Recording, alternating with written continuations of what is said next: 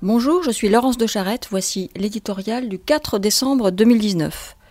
Peut mieux faire. Il paraît qu'il ne faut pas dire que le niveau baisse, il est clair en tout cas qu'il ne s'améliore pas. Le classement international PISA, qui étudie les connaissances et les compétences des élèves de 15 ans à travers le monde, montre une fois de plus les piètres performances du système scolaire français.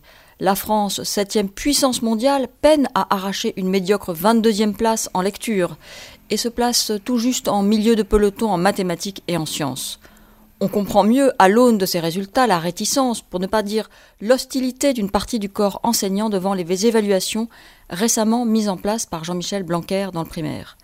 Grande dame un peu hautaine et volontiers satisfaite, l'éducation nationale se targue de si beaux idéaux qu'elle n'aime pas beaucoup les frotter à la réalité. Or, les experts internationaux ont, pour la troisième fois consécutive, mis en lumière ce que les Français refusent avec obstination de nommer l'échec d'un système gangréné par des pédagogies irrationnelles face à la massification de l'enseignement. Nul déclinisme, nulle passion triste dans ce simple constat. Quelles que soient ses limites, et les adeptes de la politique de l'autruche ne manqueront pas de se réfugier derrière elle, le classement PISA, vaste plongée au sein de quelques 79 systèmes éducatifs, trace au contraire quelques lignes fortes dont rien n'empêche de s'inspirer. Les pays qui font réussir leurs enfants mettent l'accent sur les fondamentaux à l'école. Ce sont aussi ceux où les professeurs sont les mieux formés, évalués et valorisés.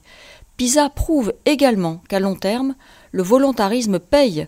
Le Royaume-Uni, par exemple, se félicite aujourd'hui d'avoir instauré une heure de lecture quotidienne. Promoteur du mérite, partisan du pragmatisme, Jean-Michel Blanquer ne dit pas autre chose.